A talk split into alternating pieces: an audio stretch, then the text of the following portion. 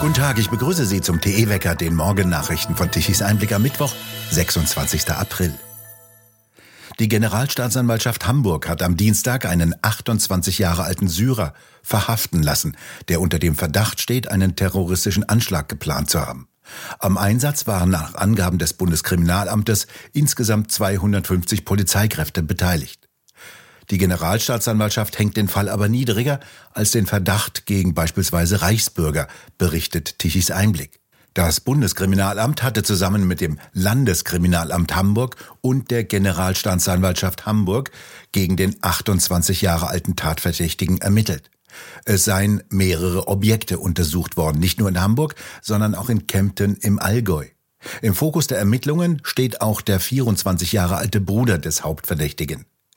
Die beiden syrischen Staatsangehörigen sollen aus einer radikal-islamistischen und dschihadistischen Grundhaltung heraus einen Anschlag mit einem selbst hergestellten Sprengstoffgürtel geplant haben, um einen Angriff gegen zivile Ziele durchzuführen, schreiben die ermittelnden Stellen in einer gemeinsamen Pressemitteilung. Die Grundstoffe für den Sprengstoff soll der 28 Jahre alte Syrer über eBay gekauft und dann gesammelt haben. Sein Bruder habe ihn darin bestärkt, weshalb gegen ihn der Verdacht der Beihilfe besteht. Hinweise auf ein konkretes Anschlagsziel habe es nicht gegeben. Für die Ermittlung im Fall eines mutmaßlich geplanten Sprengstoffanschlages bleibt die Generalstaatsanwaltschaft Hamburg zuständig.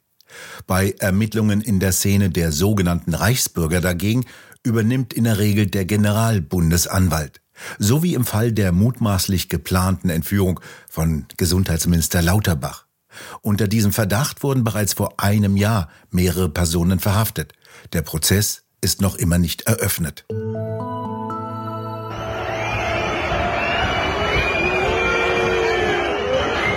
der, in der Politik, in der Politik gilt, verspreche nur das, was du halten kannst. Und ich glaube, wir müssen So hörte es sich an, als auf dem Stuttgarter Frühlingsfest Andreas Schwarz, der Chef der Grünen Landtagsfraktion Baden-Württemberg, eine Rede vor Gastwirten halten wollte. Der Hotel- und Gaststättenverband DEHOGA Baden-Württemberg hatte ins Hofbräu-Zelt auf dem Frühlingsfest geladen. Die Gastwirte pfiffen den grünen Politiker lauthals aus. 12 Milliarden Euro, einen kompletten Jahresumsatz, wohlgemerkt netto, hätten die Gastwirte allein in Baden-Württemberg während der Corona-Jahre verloren, sagte Fritz Engelhardt, der Vorsitzende der DEHOGA Baden-Württemberg. 5000 Betriebe hätten aufgeben müssen. 25.500 Betriebe gäbe es noch, und von diesen mussten viele aufgrund der schwierigen Lage am Arbeitsmarkt ihre Öffnungszeiten reduzieren, durch mehr Ruhetage oder die Streichung des Mittagsservices. Man erlebe also aus der Not heraus eine Verknappung des gastgewerblichen Angebotes. Dies treffe vor allem den ländlichen Raum. Dörfer ohne Dorfgasthaus werden mehr. Mit jedem Dorfgasthaus, das schließe, verschwinde ein Stück Kultur, so Engelhardt. Der Stuttgarter Automobilzulieferer Mahle hat im vergangenen Jahr erneut rote Zahlen geschrieben. Trotz eines Umsatzwachstums fiel der Verlust 2022 deutlich höher als im Jahr zuvor aus. Wie das Unternehmen am Dienstag in Stuttgart mitteilte, belief sich das Minus auf 332 Millionen Euro. 2021 hatte das Minus 108 Millionen Euro betragen. Der Umsatz stieg laut Mitteilung um 14 Prozent auf 12,4 Milliarden Euro. Im laufenden Geschäftsjahr wolle Male wieder schwarze Zahlen schreiben, hieß es. Die Geschäfte seien vor allem im ersten Halbjahr des vergangenen Jahres durch starke Kostensteigerungen bei Rohstoffen, Energie und Fracht sehr stark beeinflusst worden, teilte das Unternehmen mit. 2022 sei erneut ein extrem herausforderndes Jahr gewesen, hieß es. Dies habe vor allem an den massiven Auswirkungen weltweit gestörter Lieferketten, am Halbleitermangel sowie an Kostensteigerungen bei Rohstoffen, Vorprodukten und Energie gelegen. Laut Mahle-Chef Franz werde Mahle in Zukunft im Wesentlichen mit der Elektrifizierung wachsen. Die Strategie richte sich künftig auf Elektrifizierung, Thermomanagement und effiziente, saubere Verbrennungsmotoren, sagte der Mahle-Chef. Die Anzahl der Arbeitnehmer wuchs weltweit um circa ein Prozent auf 72.000 an. Doch in Europa und vor allem in Deutschland sei die Zahl der Beschäftigten um vier Prozent gesunken. Was der schwierigen Marktsituation sowie der sogenannten Transformation der Automobilbranche geschuldet sei. Auch bei der dritten Tarifverhandlungsrunde haben die Deutsche Bahn und die Eisenbahnergewerkschaft EVG keine Einigung erzielt.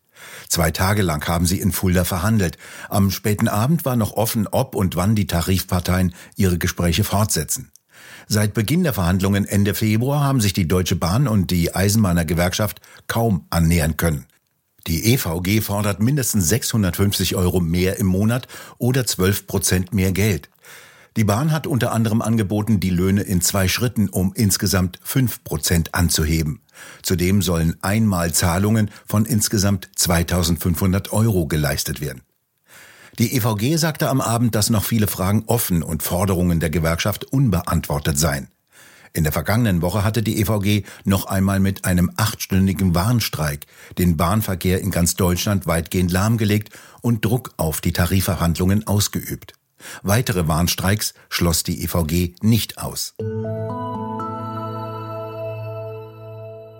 Der geplante Verkauf des traditionsreichen Heizungsherstellers Fiesmann an den amerikanischen Konzern Carrier Global schockiere die Berliner Politik, heißt es in den Medien. Fiesmann ist einer der bekanntesten deutschen Hersteller und einer der Profiteure der sogenannten Energiewende.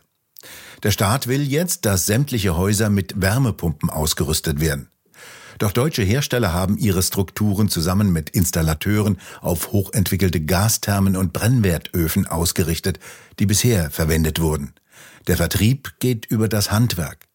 Wärmepumpen stellen derzeit vor allem asiatische Hersteller sehr preiswert und in hohen Stückzahlen her. Die freuen sich auf gewaltige Geschäfte in Deutschland, die zudem noch der deutsche Steuerzahler subventioniert. Fiesmann baut gerade eine neue Fabrik auf, nicht in Deutschland, sondern in Polen. Ein Ergebnis der Wirtschaftspolitik von Habeck und seinen Grünen, die fundamental in Märkte und gewachsene Strukturen eingreifen und sie verändern. Noch vor kurzem forderte der Chef von Fiesmann mehr Technologieoffenheit und warnte vor einer einseitigen Ausrichtung auf die Wärmepumpe. Der amerikanische Konzern Carrier hatte 2004 die Sparte Kältetechnik des deutschen Unternehmens Linde übernommen und später die Fabriken in Deutschland geschlossen. Der CDU-Bundestagsabgeordnete Jens Spahn wirft der Bundesregierung vor, wegen ihres Gebäudeheizungsgesetzes mitverantwortlich für den Verkauf an einen US-Konzern zu sein. Diese Wärmewende mit der Brechstange erzeuge großen Druck auf deutsche Hersteller, so Spahn gegenüber Medien. Sie müssten binnen Wochen ihre Produktion hochfahren, sonst würden sie Marktanteile an asiatische Hersteller verlieren. Offenbar benötige es dazu ausländische Investoren, betonte Spahn und ergänzte, das Wärmewende-Chaos der Ampel führe so zum Ausverkauf der deutschen Wärmepumpe. Gescheitert ist gestern der Versuch des japanischen Raumfahrtunternehmens iSpace auf dem Mond zu landen. Gestern Abend sollte das Landegerät der Japaner auf dem Mond aufsetzen, doch die Verbindung zur Raumfähre brach ab. Die japanischen Raumfahrttechniker sagten dann, sie gingen davon aus, dass die Landung gescheitert sei. Hakuto war bereits im Dezember mit einer Falcon-Rakete der Firma SpaceX von Elon Musk gestartet. Ziel war, Daten vom Mond zu sammeln für künftige Mondmissionen. Hakuto bedeutet übrigens weißer Hase. Der soll laut japanischer Mythologie einmal auf dem Mond gelebt haben. Nach den Apollo-Flügen der NASA zum Mond in den 60er Jahren blieb es um den Erdtrabanten lange Zeit ruhig. Die Weltraumforscher planten Flüge zur Erkundung des Mars, Missionen zu Asteroiden und den Aufbau der internationalen Raumstation ISS. Jetzt ist der Mond wieder zurück in den Fokus von Wissenschaft und Wirtschaft geraten. So will die US-Raumfahrtbehörde NASA in den nächsten Jahren mehrere Mondmissionen ausführen, bei denen auch erstmals wieder Menschen auf dem Mond landen sollen. Vor zwei Jahren schickte China eine Kapsel zum Mond und brachte Gesteinsproben zurück.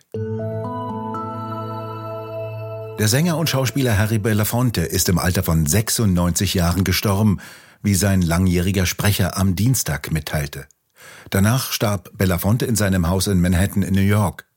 Als Todesursache nannte der Sprecher Herzversagen. Belafonte hinterlässt neben seiner Witwe vier Kinder aus früheren Ehen. Im Zweiten Weltkrieg diente er in der US Navy und besuchte danach in New York die Schauspielschule des emigrierten deutschen Regisseurs Erwin Piscator, zusammen mit Kollegen wie den späteren Hollywood-Stars Tony Curtis und Marlon Brando. Gerne wäre er der erste schwarze Hamlet geworden, wie er einmal in einem Interview sagte. Belafonte, Sohn eines Schiffskochs aus Martinique und einer Hilfsarbeiterin aus Jamaika, wurde zum Calypso King. Zu den bekanntesten Songs des Sängers zählten der Banana Boat Song und Island in the Sun. Sein Album Calypso erreichte 1956 die Spitze der Billboard Charts und verkaufte sich über eine Million Mal.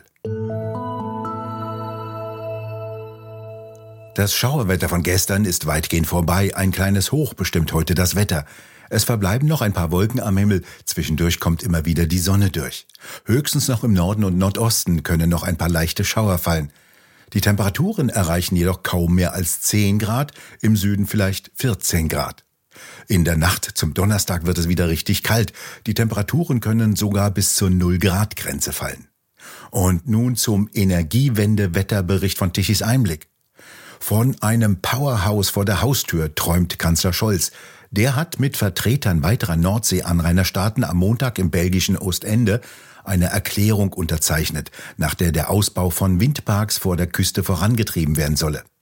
Die Nordsee werde schon in kurzer Zeit ein wichtiger Ort der Energieproduktion sein, sagte Scholz. Bis 2050 sollen mindestens 300 Gigawatt in der Nordsee erzeugt werden. Dies entspricht ungefähr der Leistung von 300 Atomkraftwerken. Wenn der Wind weht, hat Scholz vergessen dazu zu sagen. Und in diesen Tagen wiederum weht kaum etwas an den Küsten und auf der Nordsee. Knappe zwei Gigawatt an elektrischer Leistung lieferten die teuer installierten Windräder auf der Nordsee. Dabei sind bereits jetzt acht Gigawatt Leistung schon installiert. Die könnten also geliefert werden, haben die Windräder aber nicht, weil nicht genug Wind wehte. Da nützt auch das Powerhouse auf der Nordsee von Scholz nichts. Knappe 74 Gigawatt an elektrischer Leistung verbrauchte Deutschland gestern Mittag um 12 Uhr. 25 Gigawatt kamen von den Kohlekraftwerken, 19 Gigawatt lieferten die Photovoltaikanlagen und 21 Gigawatt konnten sämtliche Windräder liefern. Alleine wären die sogenannten Erneuerbaren wieder nicht in der Lage gewesen, Deutschland mit Energie zu versorgen. Wir bedanken uns fürs Zuhören. Schön wäre es, wenn Sie uns weiterempfehlen. Weitere aktuelle Nachrichten lesen Sie regelmäßig auf der Webseite tischiseinblick.de und wir hören uns morgen wieder, wenn Sie mögen.